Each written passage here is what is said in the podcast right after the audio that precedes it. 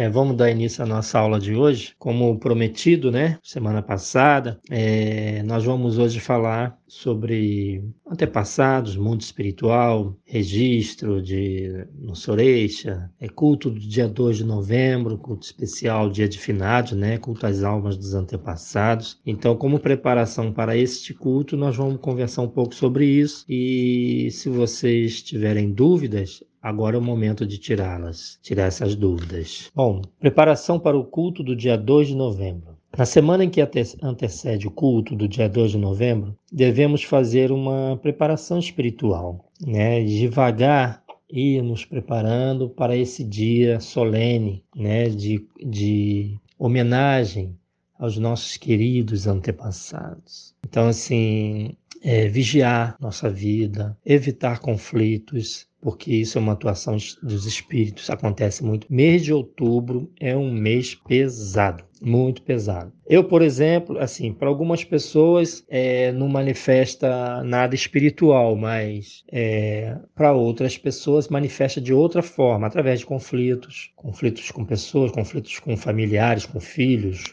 acidentes fratura, torção de nervo. Então pode ver, mês de outubro normalmente a gente costuma ver gente, algumas bastante pessoas assim na rua engessada, né? Ou com a perna enfaixada, mancando, usando bengala, caiu, levou um tombo, torceu um nervo, quebrou a perna, quebrou um braço. Esse mês de outubro acontece sempre isso. Por que isso acontece? Que Meixo Sam orienta que é, qualquer problema no osso, osso, nervo, é problema de encosto, né? Antepassado. Espírito. Aí algum espírito encosta e causa esse tipo de acidente, né? Então temos que ter cuidado com essas coisas, com acidente, cuidado com muitas coisas, né? Cuidado ao andar, subir escada, descer escada, essas coisas. São coisas triviais, né? Então, é, por exemplo, agora, para quem já é médium, né? Assim como eu, é, que sou um médium ostensivo, eu é diferente. Eu sinto, eu, eu não fico bem o mês todo, mês de outubro todinho, eu fico muito estranho, fico mal, eu fico, sabe, muito sonolento. É uma série de coisas que acontecem, mas eu sei que é da espiritualidade, da minha mediunidade. E o médio normalmente tem encosto mesmo. Não tem jeito. E conforme vai chegando o dia 2, vai se aproximando, por exemplo, agora essa semana, vai se aproximando, eu, eu começo a sentir já, sem chamar os espíritos, eu já começo a sentir a aproximação dos meus, dos meus parentes. Cada, aí de vez em quando, já, aqui eu já vi um monte, sempre vendo, aí sonha, às vezes acordado também vejo, alguns parentes meus que já se foram. Então eles começam a chegar, né, bem até antes do culto. Então a gente tem que ter, por isso que a gente tem que ter uma preparação, né? Por exemplo, quem vai participar da cerimônia diretamente, todos vão participar da cerimônia, mas quem vai oficiar o culto e dedicar no ritual, no caso, os ministros, reverendo, que vai estar direto no altar para proceder à cerimônia, véspera de culto, evitar comer comida pesada, tipo carne, não coma carne de porco de jeito nenhum, véspera de culto. Não beber bebida alcoólica de forma alguma, não pode beber bebida alcoólica. Já falei isso pro reverendo Hélio, né? Véspera de culto, não beba nada, porque a bebida afina a nossa aura e dá brecha para negativo. Então, na hora da cerimônia, pode haver interferência. Nós temos que estar com a nossa energia 100% vibrante, tinindo para qualquer problema que houver, a gente detectar rapidamente e isso não atrapalhar na, na nossa tarefa divina daquele dia. Então, assim, temos que preparar espiritualmente e materialmente, principalmente quem vai dedicar na cerimônia. Então, é uma preparação dupla, né? Espiritual e material também. Preparação é, material é o anseio, é você cuidar da sua roupa. Qual roupa que você vai usar no dia do culto? Então já preparar a sua roupa que você vai usar no dia do culto, né? Já ver se está tudo certinho. Então isso também eu faço a mesma coisa. Eu, vou, eu já escolho o terno que eu vou usar, a gravata que eu vou usar no dia. Então eu já vou fazer isso. Eu não fiz isso hoje que eu estou na correria, mas a hora que eu tiver um tempinho, essa semana ainda, antes de chegar o final de semana, até sexta-feira eu já resolvo isso. O que eu vou fazer? Já vou pegar o terno que eu vou usar, preparar, olhar, ver se está tudo certinho, escolher a camisa, escolher a gravata, preparar tudo, ver se meu sapato está certinho. Isso é preparação. Preparar minha malhetinha, minha mala que eu levo o meu Joshua, levo as coisas. Então isso é preparação material que tem que ser feita verificar se o Joshua está tudo certinho também com o Joshua. Então isso eu vou fazer. Né? A partir de amanhã eu já estou resolvendo isso, que é a minha parte. E espiritualmente, até lá eu vou me preparando, né? Espiritualmente. Como eu falei,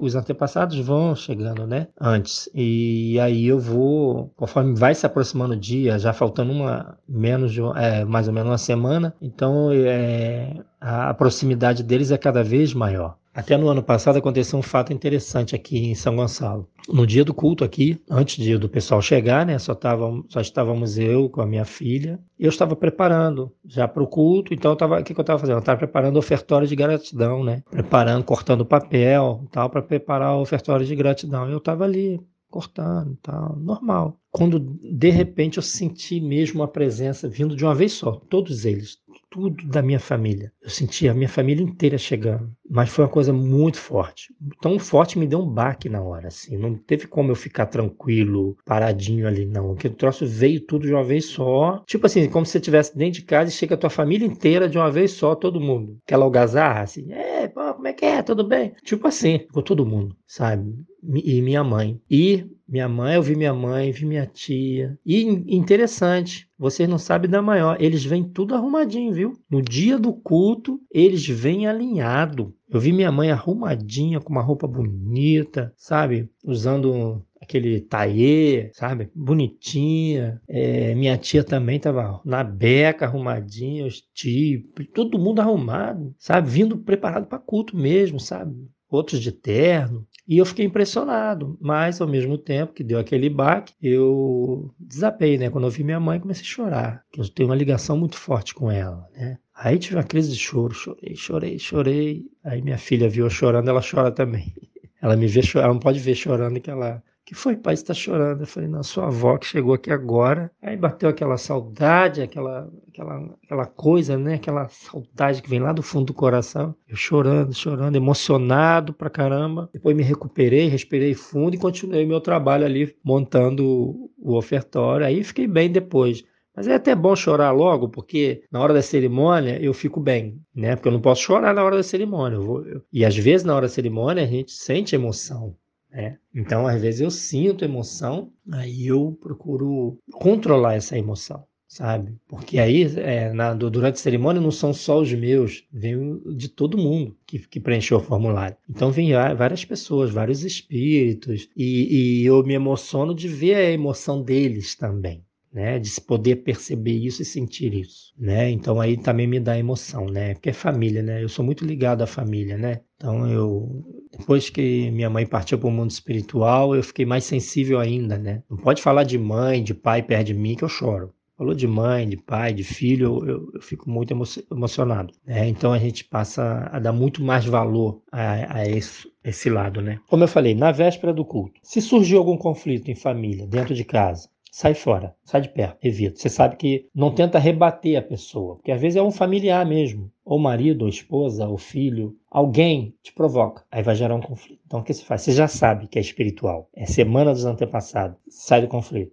vai lá para dentro, vai para fora, vai procurar o que fazer, sai de perto da pessoa e com pensamento de oração a Deus para que se, se tranquilize. Porque nem todos os antepassados da nossa família estão bem, alguns estão num nível não muito bom e gosta de um conflitozinho. Então tomar cuidado com isso. Que você pensa que às vezes a pessoa está te provocando, não é ela não, é quem está nas costas dela está te provocando. Então não entra na vibração, não entra na vibração do conflito. Porque véspera do culto você tem que estar tá tranquilo. Isso até quando você está na rua, quando você está no trânsito, você está indo para o culto, você está a caminho do culto, aí acontece alguma coisa que te irrita, mantenha a calma e a tranquilidade. Calma aí, vamos sair fora daqui, vamos sair fora desse conflito aqui, entendeu? Então, assim, você vai se policiar. Esse é um conselho meu. Então, assim, como eu já falei, não beber bebida alcoólica de jeito nenhum fazer uma alimentação leve, não comer é, carne de porco, não comer maionese, véspera de culto. Isso é um segredo de. Isso que eu vou ensinar a vocês agora é um segredo de oficiante. Eu fui oficiante de culto durante muitos anos. E uma coisa que a gente aprendia no Saiten. Saiten, para quem não sabe, significa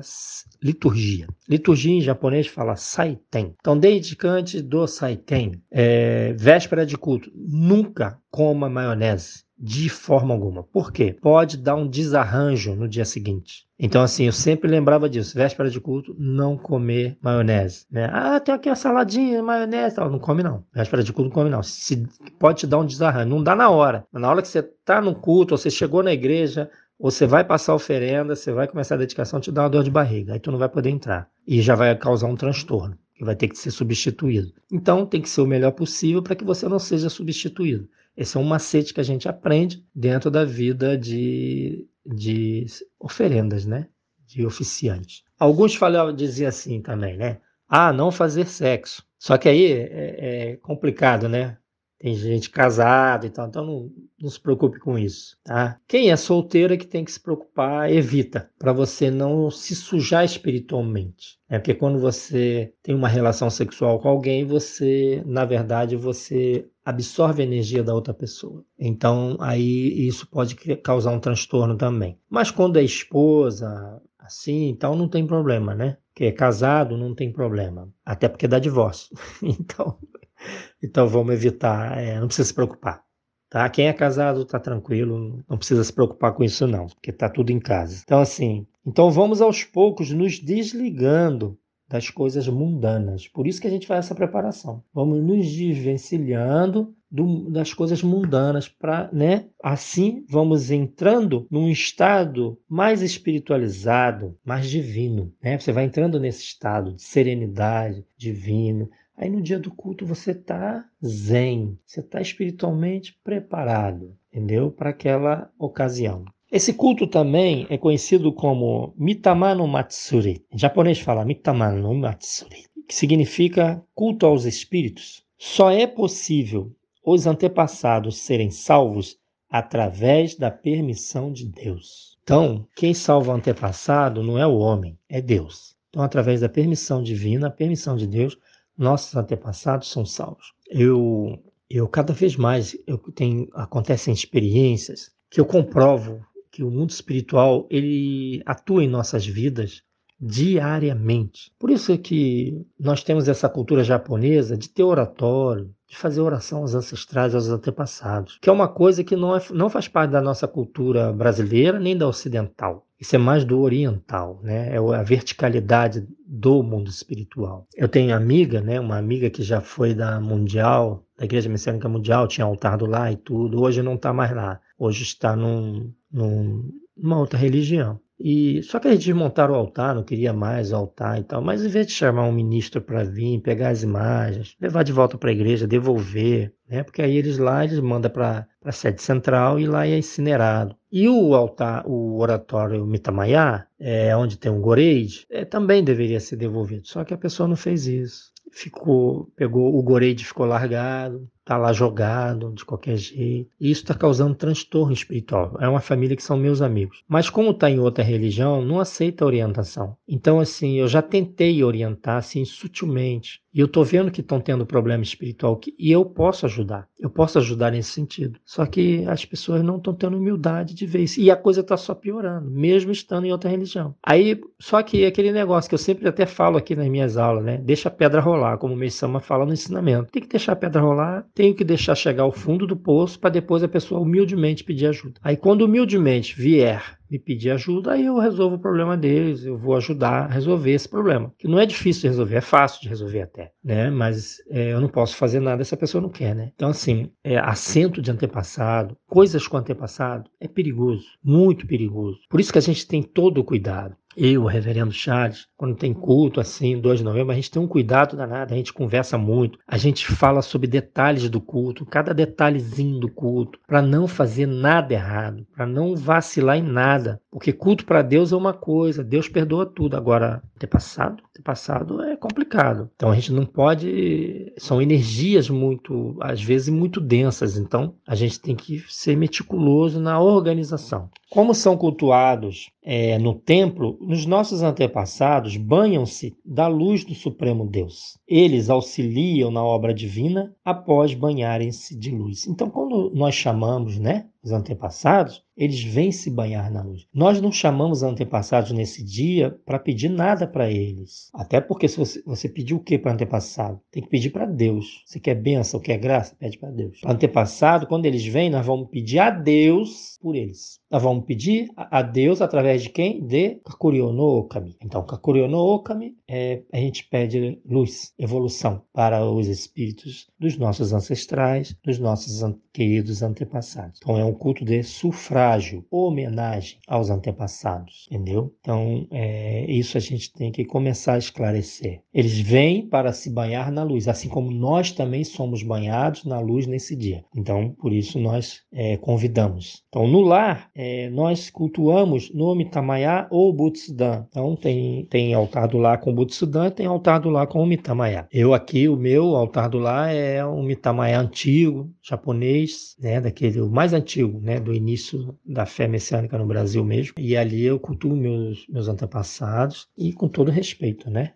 Que eu faço preparação ali. Na, na Igreja Messiânica Mundial, com a liturgia da Omoto, né, usa-se o Goreide, o assento, né, que é o Goreide, né, com o Mitamashiro. São três assentos, também chamados de Mitamashiro também. Então, por exemplo, é, do meio, né, o, o do meio é, é o tronco, origem da família, Totsumiyoya ancestrais mais próximos de Deus. Totsumioia é o do meio, é o central. Aquele ali é a origem da família, ancestralidade. É, mas por que mais próximo de Deus? Porque ancestral lá atrás, então a gente já imagina que eles estão em outra situação. Depois tem o da direita, que são antepassados da família, ou seja, antepassados mais próximos. Yoya no Oyatati. Yoya no Oyatati, que significa antes da nossa geração, né? os bisavós. O da esquerda, parentes afins,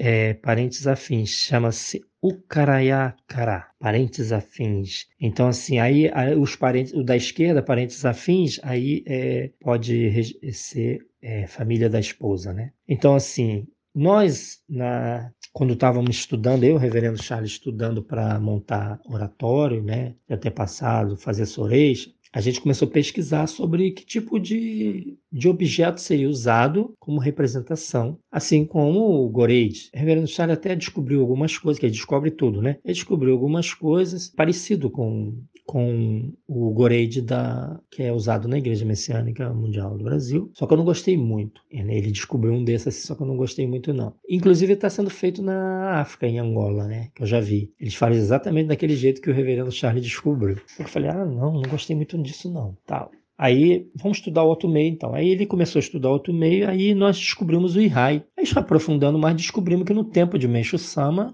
era usado Ihai. Ihai é uma plaqueta. Né? Essa plaqueta é simbólico, é uma representação dos antepassados. Né? Ali os antepassados ficam livres para entrar e sair, não precisam ficar assentados. No Goreide, né? no Goreide né? e Mitamashiro, eles são assentados. Então, assim, é por isso que a gente queria evitar o Goreide, porque esse Mitamashiro, Goreide, não, não é do tempo de Meisama. É até do tempo dele, só que era da Umoto, né? E Meisama não usava. Na nossa igreja ele não usava. Na nossa igreja era usado o Ihai. Liturgia de Meishu-sama era usada Ihai. Através dos nossos estudos, junto com o reverendo, eu, reverendo Charles, nós fomos aprofundando isso. É, esse assento, né, Mitamashiro, Ihai, Mitamashiro, né, Goreide, é, foi adotado por Nidai-sama. Nidai-sama, quando assumiu a igreja como como líder espiritual, ela enviou ao Moto o reverendíssimo Hideo Sakakibara, chefe do Saiten de Atami, que era o chefe da liturgia mundial. Então, Sakakibara Sensei foi para Omoto e fez um curso de liturgia lá para trazer a liturgia para a igreja. Nidai Sama era membro da Omoto. Meixo Sama fundou a nossa religião, saiu totalmente da Omoto. A Nidai Sama não. Ela permaneceu como Omoto, né? Ela gostava da Omoto. E Meixo Sama também não intervia não, sabe? Mesmo respeitava. Tanto é que para ela assumir como líder espiritual, né, a Nindai Sama precisou receber o Rikai. Ela precisou receber o Daikomyo. Daikomyo a nível de reverenda para poder assumir como líder espiritual da igreja na época. Ela precisou receber o Daikomyo, né, na época que foi otorgado pelo reverendíssimo Kawai Então, no Goreide, é, então o Sakakibara Sensei trouxe toda a liturgia da Umoto para a Igreja Messiânica Mundial e permanece até hoje. Então, assim, é simbólico o Ihai, né? No, é, no, no Goreide, eles ficam assentados. Você imagina você assentar seus avós, que eram cristãos católicos, fervor, sua avó que era católica fervorosa. Por exemplo, eu tinha uma, eu tinha uma avó que era católica, a família do meu pai, é, a outra avó era da Umbanda. Aí cada um tem uma religião. Aí imagina você prender o espírito ali no assento e falar, você vai ter que ouvir oração japonês todo dia.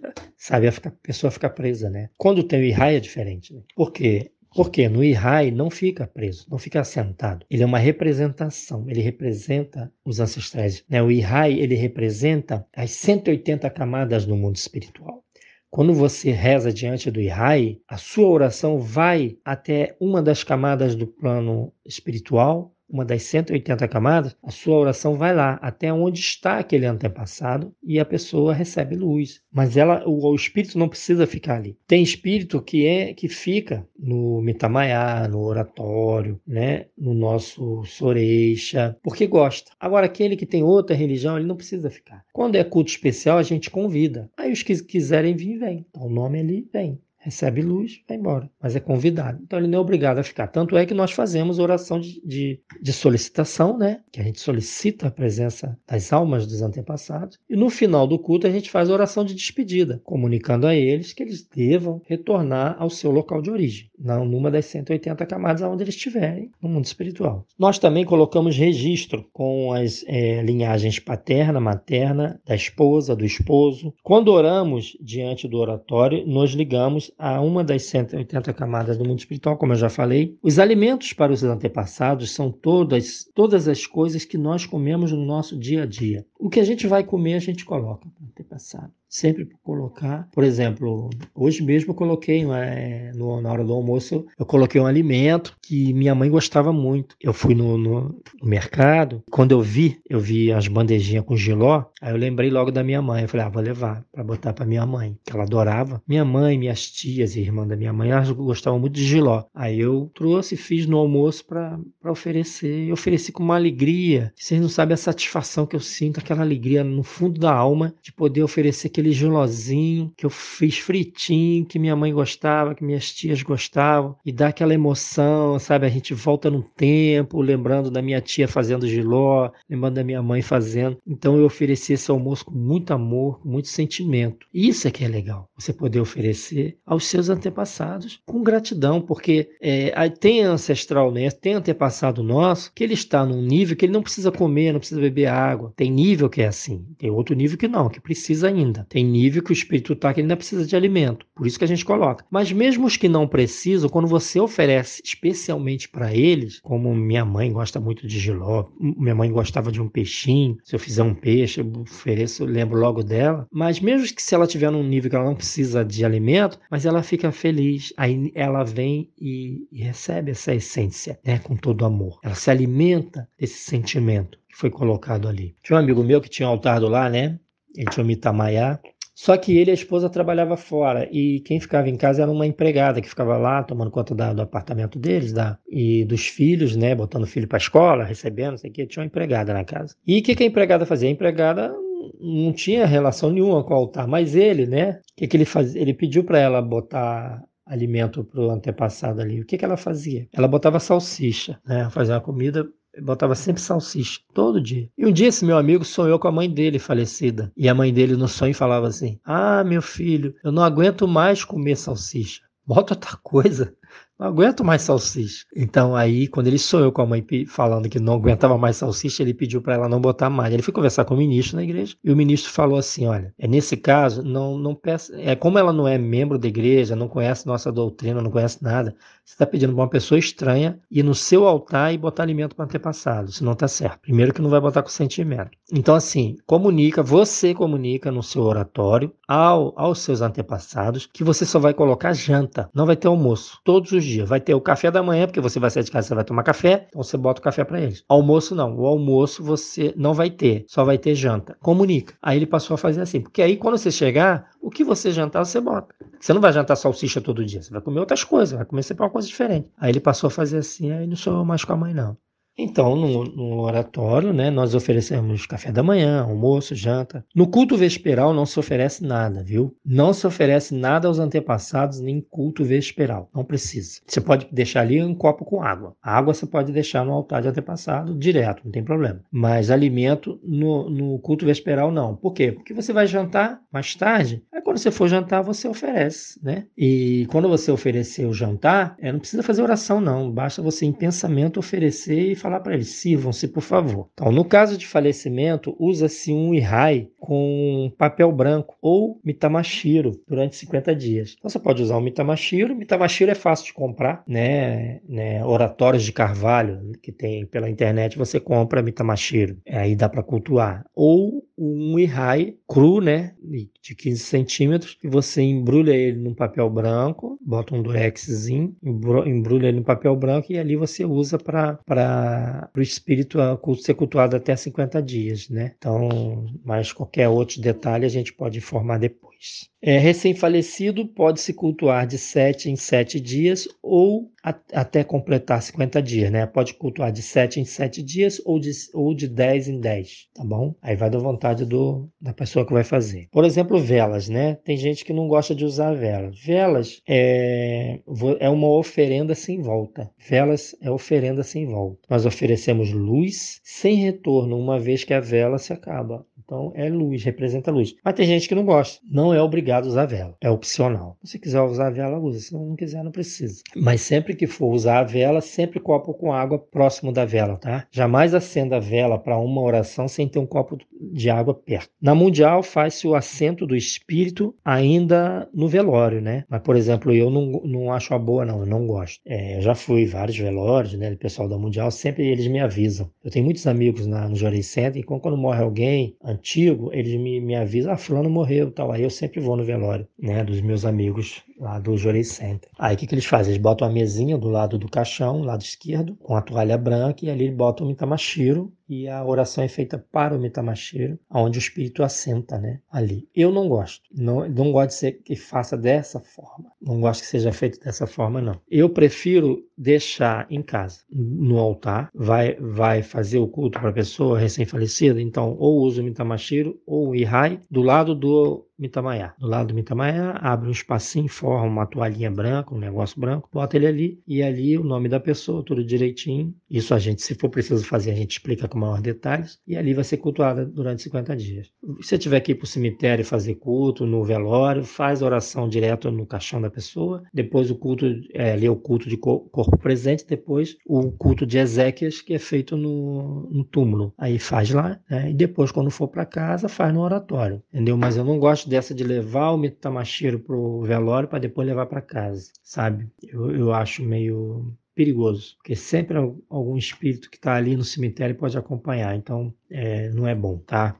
No meu entender, pela experiência que eu tenho de muitos anos. Então não aconselho a fazer não. Então melhor preparar o Ihai branco e botar ao lado do oratório, como eu já falei. No tempo em que Meixo Sama ainda estava vivo, os cultos aos antepassados eram realizados apenas nos lares dos membros. Quando Nidai Sama assumiu como líder espiritual, ela intuiu que deveria haver um templo próprio para cultuar os antepassados. Então, em outubro de 1958, foi concluído o Soreisha em Hakone, que permanece até hoje. Foi inaugurado por Nidai Sama em 58, né? Então então, foi uma. Eu acho que foi uma atacada de mestre dela construir um Soreisha. Eu achei maravilhoso. As oferendas oferecidas aos antepassados chama-se Ozen. No dia de finados, 2 de novembro, fazemos a oração de solicitação aos espíritos dos antepassados. Essa oração, oração dos números, ou canto do céu em números, também chamada a Manokazu Uta. Essa oração é feita com o Keihitsu. Keihitsu é o som de encaminhamento, né? Que é aquele som que você já conhece, que faz o. Então, o K-Hit. Isso vai ser feito no dia 2 de novembro agora também. Eu e o reverendo Hélio que fazemos essa oração de chamada, né? Que é chamando os nossos ancestrais, nossos antepassados para a cerimônia. Então, isso vai ser feito no dia 2 de novembro em Campo Grande. Através do K-Hits, os espíritos são puxados para o altar. Né? Eles são puxados através do K-Hits. Vai fazendo oração, eu vou fazendo oração e vai sendo feito o K-Hits e através dessa vibração desses sons eles são puxados. Eu já retirei espírito da prática do sono com essa oração,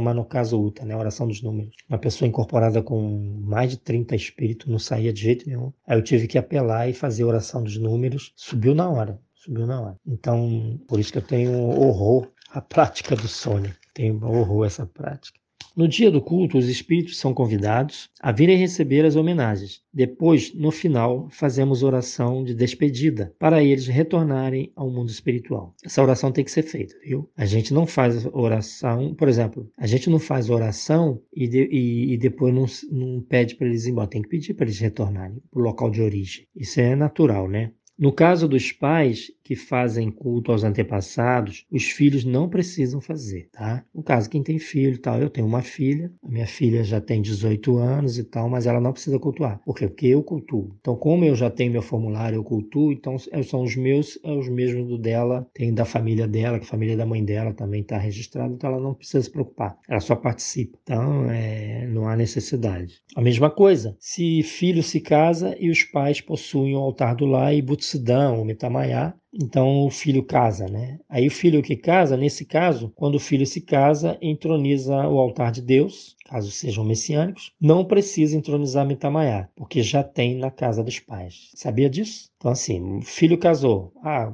vou casar, casou, tá bom, vou entronizar o altar na minha casa. Aí ele não precisa receber Mitamayá, não precisa receber Butsudan, antepassado. Por quê? Porque na casa dos pais dele tem. Então, quiser orar para os antepassados, ele vai na casa do pai dele orar lá. Não precisa entronizar outro, na, porque é a mesma família. Então, por exemplo, é, se os pais falecerem, o filho primogênito assume o oratório da família. Caso o mais velho não queira, passa para o outro filho, no caso o segundo filho, né? O segundo filho assume. Então, morreu o pai, morreu a mãe, então assim, o filho mais velho, primogênito, ele assume o oratório da família. Aí ele assume. É, Reverendo Nakahashi não gostava de entronizar o oratório de antepassados. Ele não gostava. Ele dizia que na cultura ocidental ora-se direto a Deus, a gente faz oração direto a Deus. E que os antepassados nós oramos oramos no templo. Então ele, ele era assim, a favor de você ter o, o Soreixa no templo, quer orar para os antepassados? Vai no templo. Mas ele não gostava de entronizar em casa. Era, é, era raro o reverendo Nakahashi deixar alguém entronizar oratório de antepassado em casa. Eu conheci uma família do Templo Luz do Oriente que eles possuem o Butsudan em casa, mas com autorização do Nakahashi Sensei. Não sei por que cargas d'água ele autorizou essa família a receber.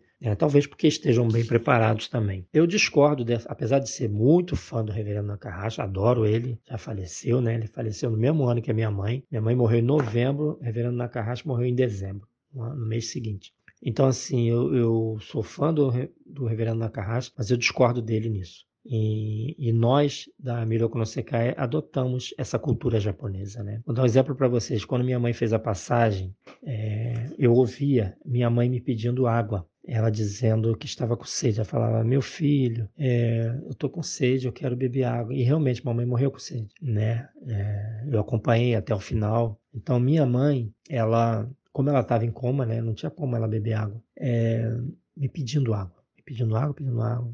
Só que o, eu tinha um registro no Templo Arte do Jorei, em São Paulo, que estava o nome da minha mãe.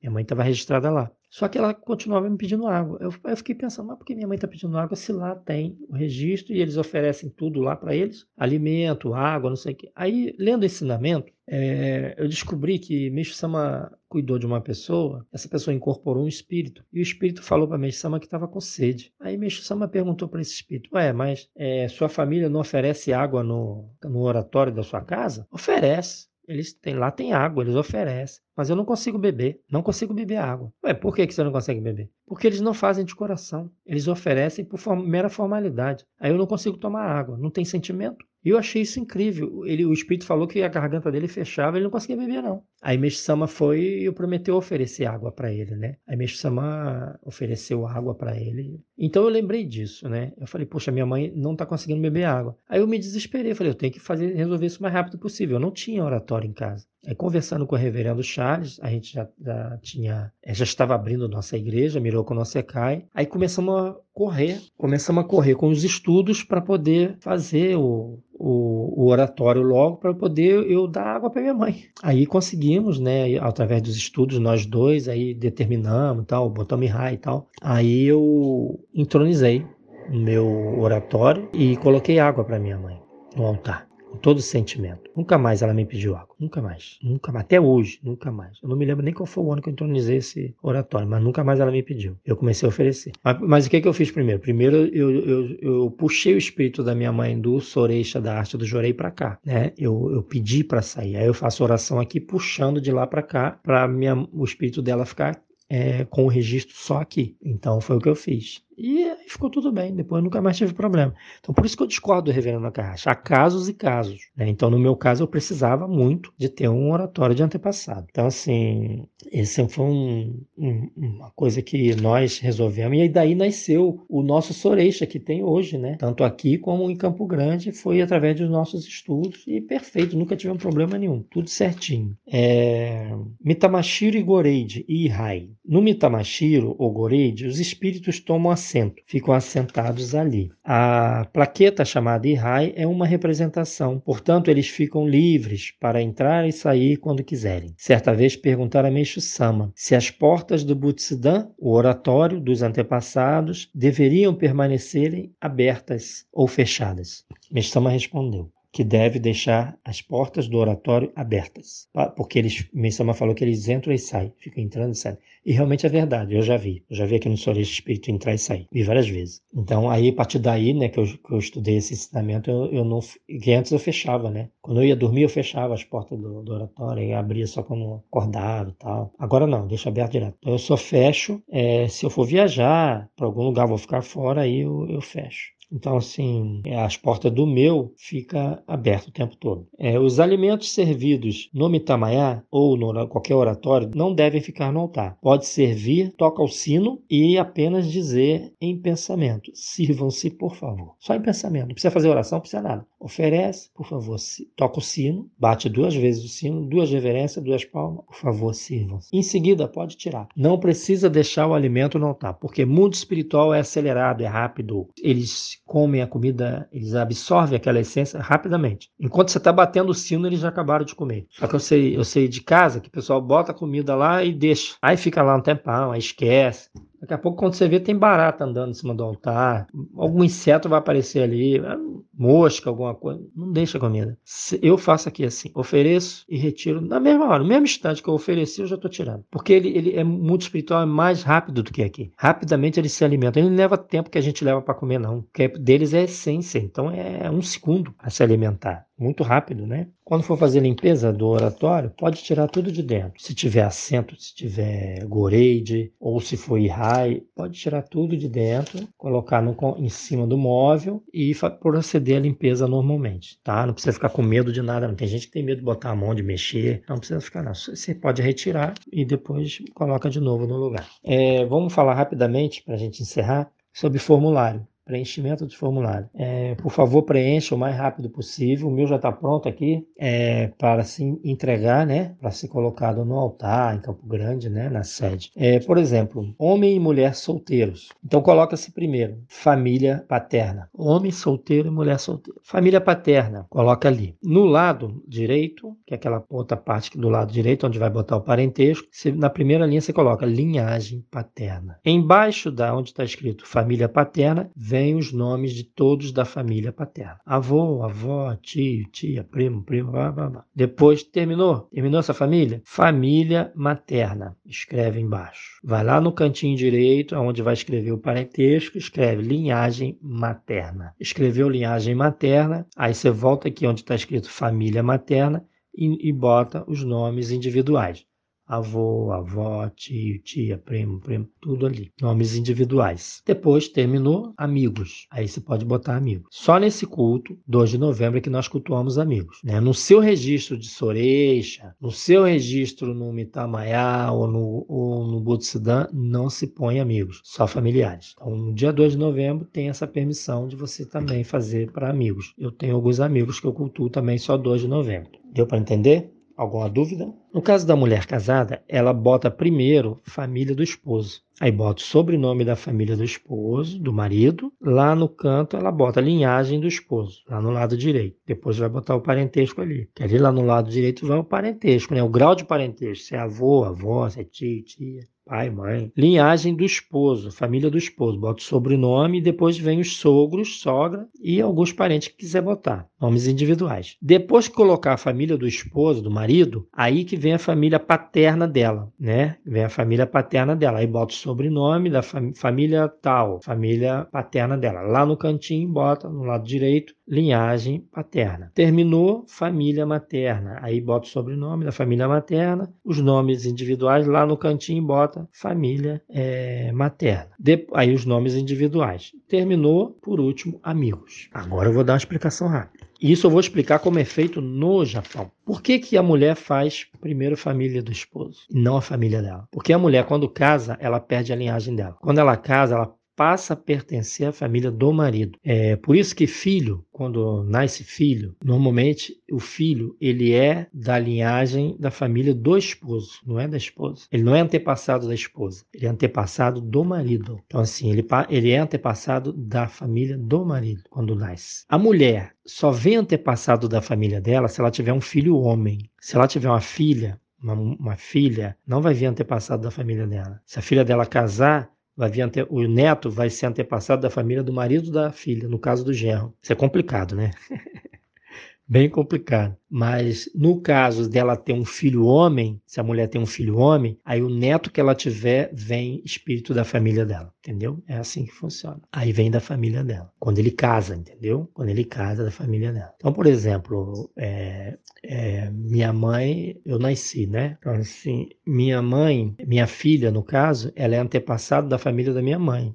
Ela é antepassada da família da minha mãe. Ela não é antepassado da família da minha esposa, entendeu? Ela é da família da minha mãe. É o espírito da, da linhagem da minha mãe, da ancestralidade dela. Então é assim, é meio meio confuso, mas é, depois eu posso explicar melhor se você, caso vocês tenham alguma dúvida ainda. Bem, pessoal, não vou me alongar mais, já cheguei no limite aqui, tá bom? Então eu vou encerrar a aula aqui. Gostaria de agradecer, muito obrigado a todos e ótima preparação para o culto, 2 de novembro. Vamos ficar na expectativa agora desse grande dia que para nós é um dia feliz e um dia feliz para eles também, principalmente para eles, né, que recebem luz e têm permissão de se elevar no mundo espiritual. Então, que ótima preparação para vocês. Deus abençoe a todos, muita luz e vamos nos encontrar no dia 2 de novembro em Campo Grande, na sede administrativa, junto com o reverendo Charles, todos juntos, vamos confraternizar, né, com os nossos antepassados, né, com esse culto maravilhoso de muita luz, que todos possam receber muita luz nesse dia. Quem não puder estar presente, assistir, né, através da transmissão ao vivo, né, vai ser transmitido ao vivo para todos. O pessoal de Angola também vai assistir, é, dá para eles verem também ao vivo no dia, todos possam receber luz também, quem estiver assistindo de casa. Fiquei com Deus, muito obrigado a todos.